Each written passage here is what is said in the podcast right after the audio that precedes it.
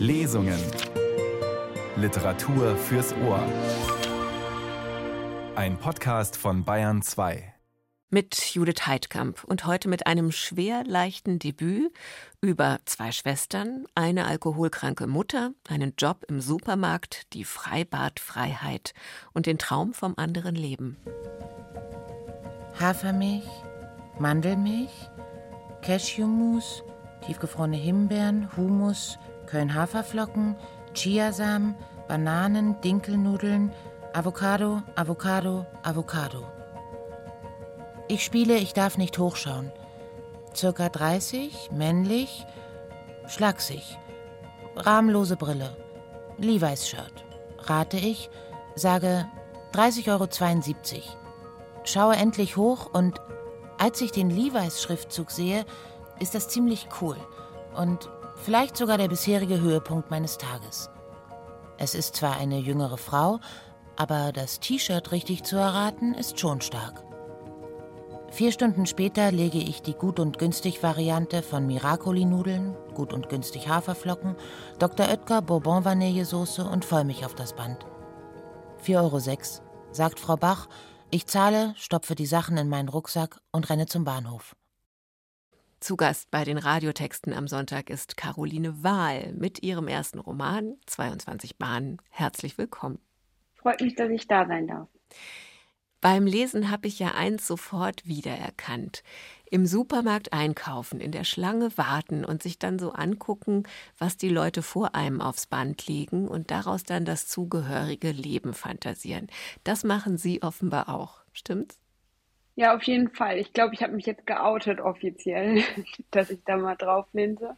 Aber das mache ich immer mal wieder, ja. Das ist ja eigentlich ein intimer Einblick, ne? Also Bio oder nicht, wie kauft derjenige ein Frisch oder Dose, Fleisch oder kein Fleisch und Alkohol, Süßigkeiten. Ja, total. Ich finde, das, was da auf dem Band liegt, sagt so viel über die Einkäufer aus. Auch was ich da drauf lege, sagt so viel über mich aus und ist auch oft peinlich. Was legen Sie denn aufs Band? Ja, weiß nicht. Oft ist es halt dann irgendwie so, dass man noch schnell Zigaretten holt, was Süßes und eine Cola Zero und davor ist so eine Biomutter und die denkt so, oh Gott, das arme Mädchen. Nicht mein Babysitter, denkt die dann. ja. Und ja. sind Sie so jemand, der sich dann gleich eine Geschichte ausdenkt zu demjenigen, der davor steht? Ja, je nachdem, wie ich drauf bin, aber oft rattert der Kopf dann schon. Also, beziehungsweise ich frage mich, wie es bei denen zu Hause aussieht, was das für eine Familie ist oder was das für ein Mensch ist, was der vielleicht arbeitet. Das tut jedenfalls die Heldin, die Hauptfigur in ihrem Roman auch, Tilda, die an einer Supermarktkasse jobbt und immer erst auf das Band guckt und dann erst auf die Person, die bezahlen muss weil sie sich fragt, ob sie richtig geraten hat. Und neben der Supermarktkasse gibt es noch einen zweiten ganz konkreten, wichtigen Ort in ihrem Roman, der auch gleichzeitig so ein typischer Ort ist, den alle kennen, nämlich das Freibad. Die 22 Bahnen aus dem Titel, die kommen daher. Was bedeutet Freibad für Sie, Caroline Wahl? Ich glaube, Freibad bedeutet in erster Linie für mich Kindheit. Also so ein Traumort auch der Kindheit, wo man dann wahnsinnig gerne hingegangen ist und die Sommertage verbracht hat. Aber es ist auch irgendwie ein Ort, wo man alles ablegt, wo unterschiedliche Gesellschaftsschichten zusammenkommen und ihren Alltag hinter sich lassen und einfach abtauchen können.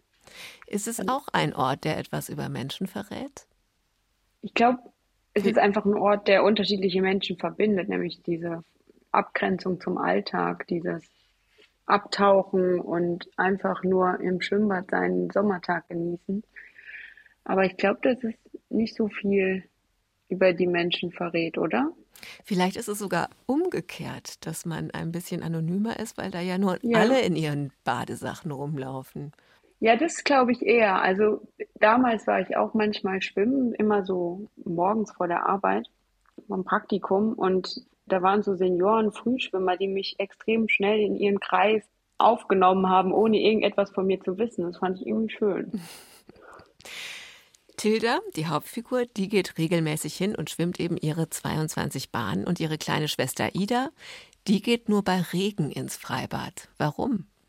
Ja, Ida ist auf jeden Fall mehr gezeichnet, beziehungsweise offensichtlicher gezeichnet von der Situation zu Hause. Die Mutter ist alkoholkrank und sie ist sehr schüchtern und sehr in sich gekehrt, introvertiert, malt gerne, ist nicht gern unter Menschen und geht am liebsten ins Schwimmbad, wenn es regnet, beziehungsweise nur ins Schwimmbad, wenn es regnet, weil sie dann das Becken für sich hat und ähm, nicht mit anderen Kindern kommunizieren muss. Und Hilda ist diejenige, die da sein muss und im Grunde genommen die Ersatzmutter ist, sowohl für die kleine Ida wie auch eigentlich für die Mutter, denn die ist mehr ein unberechenbares kleines Kind als eine Mutter. Und der Roman, der handelt davon, wie die beiden das hinkriegen, aber auch davon, wie Tilda trotz allem ein eigenes Leben anfangen kann. Wie entstand die Geschichte? Also ich wollte auf jeden Fall eine Geschichte erzählen, zu Ende erzählen, eine längere, also einen Roman schreiben. Und ich wollte nicht über mich schreiben, weil ich irgendwie keinen Bock hatte, mich mit mir selbst zu beschäftigen und weil das mein Leben auch jetzt nicht so viel hergibt. Sie haben auch mal gesagt, es gibt so viele erste Romane über Menschen in den 20ern, die sich nur um sich selbst drehen oder so ähnlich, ja. haben Sie das gesagt. Ne? Das wollten Sie auf gar keinen Fall. Nein, also ich lese eigentlich gern solche Texte, wenn sie gut geschrieben sind. Ich glaube, ich wollte irgendwie was Existenzielleres schreiben. Also damals habe ich eben gern, das ist, inzwischen habe ich schon so meine Antworten, die man immer wieder gibt, aber ähm, so ist es halt.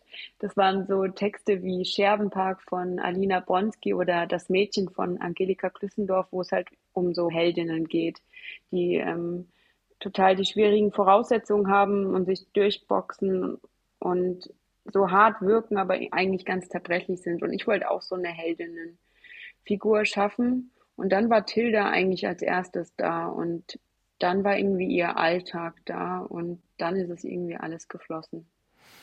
Und dann spielt ja Alkoholismus als Thema eine große Rolle, ein schweres Thema. Zum Umgang mit Sucht gibt es ganze Bibliotheken. Wie sind Sie denn an dieses Thema rangegangen? Ich weiß gar nicht, ob ich mir im Vorhinein so viel Gedanken gemacht habe. Irgendwie war es recht schnell klar, dass die Mutter Alkoholikerin ist. Und ich hatte Umgang mit einem Alkoholiker, nicht in der Familie, einfach so. Und dann habe ich mich da halt rein recherchiert mit Hilfe von Medizinern, Podcasts, Bücher, alles Mögliche und bin da reingetaucht. Haben Sie darauf Feedback bekommen, speziell auf diesen Aspekt des Romans, wie Sie mit dem Alkoholismus umgehen? Ich hatte total Angst davor, dass mir irgendwie Aneignung oder so vorgeworfen wird, weil es offensichtlich nicht so ist, dass ich eine Alkoholikerin oder einen Alkoholiker in der Familie habe. Ich bin sehr behütet aufgewachsen und da hatte ich total Angst vor, dass ich mich da rechtfertigen muss.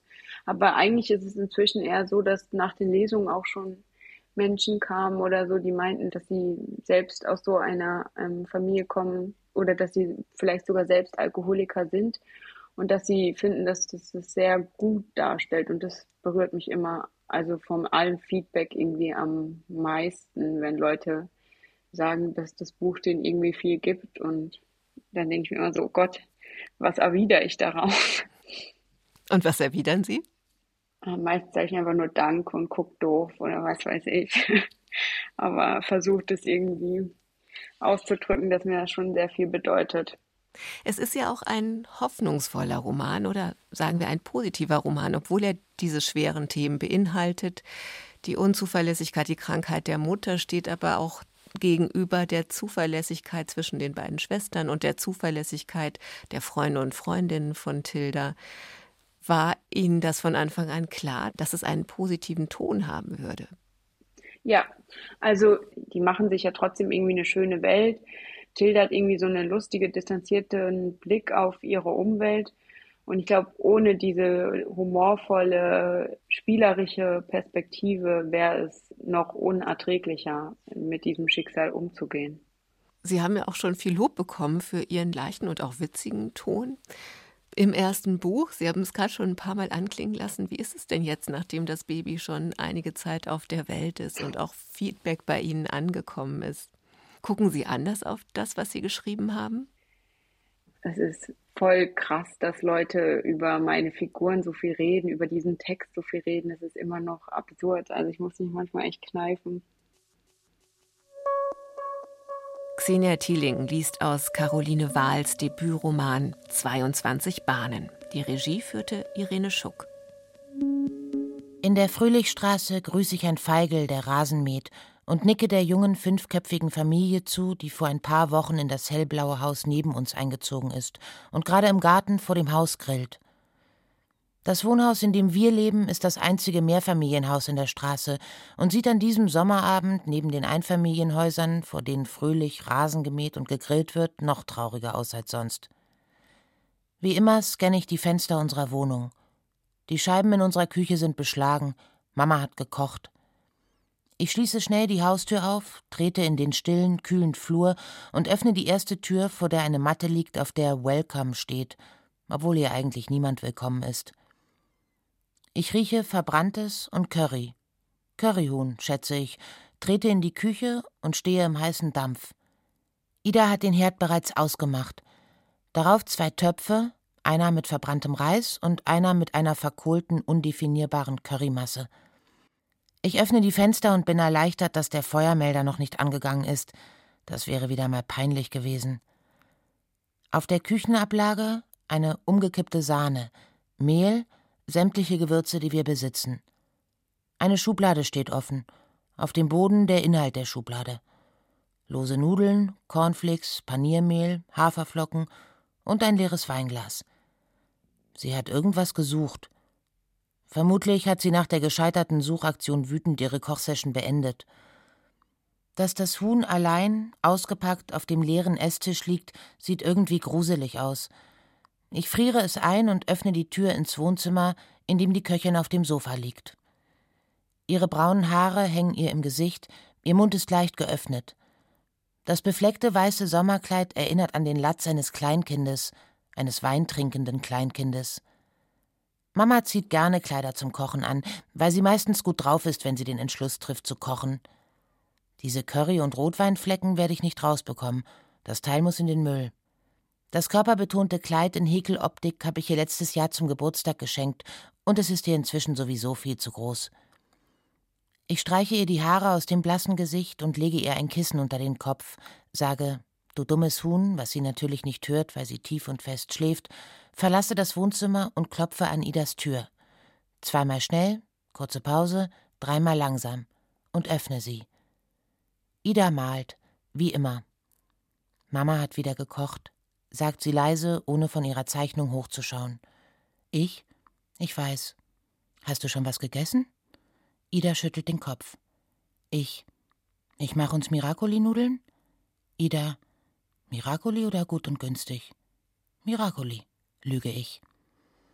Ich beseitige das Schlachtfeld in der Küche, koche die Nudeln, rufe Ida. Wir essen. Ida will heute nicht reden. Wir putzen Zähne, ich bringe sie in ihr Zimmer, sie legt sich in ihr Bett und ich setze mich auf die Bettkante. Ich. Morgen soll es regnen. Ida. Ich weiß. Ich. Schwimmbad? Ida. Ja. Ich. Gut, dann schlaf gut. Hab dich lieb. Als ich ihre Tür schließe, höre ich ihr leises Ich dich auch. Endlich liege ich im Shirt mit dem Rücken auf meiner Matratze, die Decke zusammengeknüllt am Fußende und lasse die abgekühlte Sommernachtsbrise auf mich fallen. Ich bin erschöpft, spüre die schwere Müdigkeit in jeder Faser meines Körpers und würde sofort einschlafen, sobald ich meine Augen schließen würde. Aber ich möchte das Einschlafen so lange wie möglich hinauszögern, weil das hier mit die besten Momente des Tages sind, die ich nicht weggeben möchte. Diese Momente, die nur mir gehören, in denen ich nichts tun, nichts denken muss, in denen ich einfach nur liegen und die abgekühlte Sommernachtsbrise durch die weit geöffneten Fenster auf mich fallen lassen darf. Meine Augen sind auf das Fenster gerichtet. Ich sehe die Umrisse der Tannen hinter unserem Haus. Ich konzentriere mich auf die Geräusche und Gerüche, höre das Zirpen der Grillen, ab und zu ein Auto, eine jaulende Katze, sonst nichts. Ich rieche Sommernacht, Rasen, Blumen. Wenn ich nachts auf meiner Matratze liege und der Wind oder diese Sommernachtsbrise durch die weit geöffneten Fenster auf mich fällt, dann scheint kurz alles gut zu sein. Dann fühle ich mich leicht. Wenn ich nachts auf meiner Matratze liege, dann denke ich, dass ich das Ganze da draußen noch lange aushalten kann. Solange der Wind nachts auf mich fällt, denke ich, kann ich mich tagsüber in den Krieg da draußen stürzen. Gegen meine Mutter, gegen ihre Launen, gegen diese Kleinstadt und für Ida. Roséwein, Roséwein, Roséwein, Werthers Karamellbonbons, Marlboro Gold XL, Spaghetti, Hackfleisch, Marlboro Gold XL, Tomatenmark. Marlene, rate und hoffe ich, sage 26,30 Euro, schaue hoch und mustere meine beste Freundin. Ihre hellblonden, glatten Haare, die letztes Mal noch sehr lang waren, reichen jetzt nur noch bis zur Schulter und haben einen leichten Rosastich. Sie trägt ein Oversize Vintage Jeanshemd mit Ledershorts. Ich kann meine sich hochziehenden Mundwinkel nicht bändigen. Marlene? Also Mitarbeiterin des Monats wirst du nicht. Ist es nicht deine Pflicht, jeden Kunden zu begrüßen? Musstest du sowas nicht unterschreiben? Steht das nicht in deinem Arbeitsvertrag? Na egal. Wie lange musst du noch arbeiten? Heute Abend ist der Rave. Bist du ready? Begrüßung la Marlene. Ich. Hi, Marlene. Welcher Rave? Ich war davon ausgegangen, dass wir heute Abend alle entspannt auf dem Grundstück abhängen, ein bisschen trinken, ein bisschen rauchen, so wie früher. Bei dem Gedanken an einen tanz- und zeitintensiven Rave spüre ich meinen müden Körper umso mehr und gähne. Marlene, Alter, deswegen bin ich doch dieses Wochenende in Germany. Ich hab dir schon so oft davon erzählt. Leon, Kilian und so starten auf dem Grundstück einen Rave. Alle kommen. Ich. Ich dachte, die sind in Berlin. Marlene. Ja, du Depp, ist halt Heimspiel für die. Die bringen ihre Berliner Freunde mit, von denen auch welche auflegen. Ich. Cool. Marlene. Boah, wie ich deine hemmungslose Begeisterung vermisst habe. Du kommst mit. Du hast überhaupt keine Wahl. Hab Leon schon gesagt, dass du mitkommst. Der freut sich. Ich. Marlene, ich weiß nicht. Am liebsten würde ich hier einfach die Wahrheit sagen, aber irgendwie wollen die Worte nicht raus. Mama trinkt wieder mehr. Ich will Ida abends nicht alleine mit ihr lassen. 13 Worte. Ich? Mama. Marlene?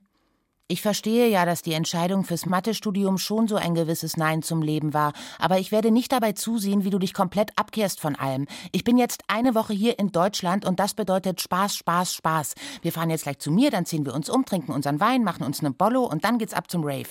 Du liebst doch tanzen, Hasi, du brauchst das, das sehe ich dir an. Du siehst ganz leer aus, blutleer, ja, blutleer siehst du aus. Richtig ausgesaugt. Leon und seine ganzen heißen Hipsterfreunde aus Berlin sind da, das wird ein großes Ding.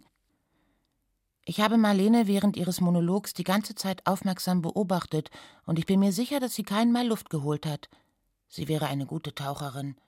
Vergeudetes Talent. Der Mann hinter Marlene räuspert sich. Der Mann hinter Marlene? Geht das hier mal weiter? Marlene dreht sich genervt um. Jetzt haben Sie mal ein bisschen Verständnis. Ich habe meine beste Freundin seit Weihnachten nicht gesehen. Das sind über sieben Monate. Da darf ich wohl mal kurz mit ihr quatschen, oder? Kasse 1 und 2 sind auch offen. Damit hat er nicht gerechnet. Ohne etwas zu erwidern, dreht er sich kopfschüttelnd um, brabbelt vor sich hin und stellt sich tatsächlich an Kasse 2 an. Was habe ich diesen Terrorzwerg vermisst? Wie immer zeigt das Monster am folgenden Tag Reue. Und auch am darauffolgenden hat Mama sich zwar nicht entschuldigt, dafür aber die Wohnung aufgeräumt, geputzt und auch die obligatorischen Spiegeleier gebraten, während Ida und ich schweigend gemalt und gerechnet haben. Sie brät meistens Spiegeleier, wenn sie Scheiße gebaut hat. Ida und ich hassen inzwischen Spiegeleier. Früher hat sie oft Toast Hawaii gemacht, aber dann haben in der Regel Zutaten gefehlt und Knäckebrot mit überbackenem Scheiblettenkäse oder Toast mit einer Ananasscheibe belegt schmeckt einfach scheiße. Deswegen gibt es jetzt fast regelmäßig, im Schnitt alle zwölf Tage, Spiegeleier. Es ist sozusagen unser Familienritual. Wenn Mama abends über die Stränge geschlagen und noch mehr getrunken hat als sonst, uns angeschrien hat oder wir mal wieder ihre Haare halten mussten, während sie über der Kloschüssel hing, dann schmeißt sie am nächsten Tag Eier in die Pfanne. Nach den Spiegeleiern reißt sie sich meistens zwei, manchmal sogar drei und in den seltensten Fällen vier Tage lang zusammen, leistet uns in der Küche Gesellschaft, isst mit uns, trinkt weniger oder weniger offensichtlich und liegt nicht so viel auf dem Sofa herum. Nach der Reuephase findet sie aber schnell in ihr Muster zurück, eigentlich umgehend. Es ist, als würde ein Schalter umgelegt, eine Entscheidung, die sie trifft. Ab jetzt bin ich wieder Kacke. Drei, zwei, eins, go. Schweigend haben wir gestern die drei verbrannten Spiegeleier in uns reingeschaufelt, und ich verstehe es wirklich nicht. Entweder sind sie zu glitschig oder verbrannt. Ich, du müsstest doch eigentlich die perfekten Spiegeleier braten können, so oft wie du die zubereitest. Mama hat zu laut und exaltiert gelacht und ich habe kurz überlegt, mich zu weigern, das verbrannte Ei zu essen. Aber ich hatte keine Energie für einen Aufstand und keine Lust drauf. Es wäre schade um die Eier gewesen und vor allem wollte ich Ida nicht noch mehr stressen. Außerdem sind Eier gesund.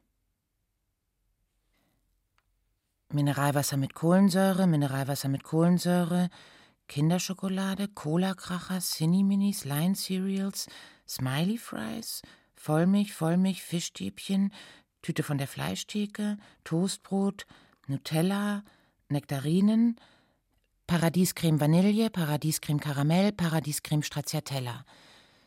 Mitte 30, weiblich, definitiv Mutter, bisschen assi. Rate ich, sage 32,49 Euro, schaue endlich hoch und als ich in Viktors Gesicht blicke, kann ich mir ein Grinsen nicht verkneifen. Ich. Organisierst du einen Kindergeburtstag? Er lächelt kurz. Er sollte wirklich öfter lächeln. Karte, sagt er und steckt sie rein, packt die Einkäufe in seinen weinroten Reisentilkorb, nickt zum Abschied und geht. Er hat tatsächlich einen Reisentilkorb. Ich komme nicht darauf klar, wie er sich da mit dem Korb beim Bäcker anstellt, und ich komme noch weniger darauf klar, wenn ich bedenke, was sich da in seinem Korb sammelt. Ich dachte, er isst nur Reis mit Fleisch oder bestellt etwas Proteinhaltiges, um die Nahrungsaufnahme hinter sich zu bringen und genug Energie und Muskeln für seine Schwimmeinheiten zu haben. Aber damit, dass er die Einkaufsliste eines Achtjährigen abzuarbeiten scheint, habe ich wirklich nicht gerechnet. Und dieser Reisenteekorb, der hat bestimmt seiner Mutter gehört. Ich war in der vierten Klasse, als Mama mir eines Tages feierlich das erste Mal ihren blauen Reisenteelkorb übergab, mit dem Vorschlag, dass ich von nun an den ein oder anderen Gang zum Supermarkt erledigen könne. Am Anfang hat sie mir noch eine Einkaufsliste geschrieben, und es war aufregend, so etwas Erwachsenes zu machen. Stolz habe ich den Wagen durch die Regale geschoben und ewig gebraucht, die Sachen alle zu finden. Irgendwann habe ich keine Liste mehr bekommen und eine Zeit lang sah meine eigene dann so ähnlich aus wie Viktors, nur dass die gut und günstig Varianten der Markenprodukte, Billigfleisch und weder Obst noch Gemüse in den Korb kam. Aber irgendwann oder vielmehr seit Ida da war, habe ich angefangen darauf zu achten, dass wir uns halbwegs gesund ernähren, damit wir groß und stark werden.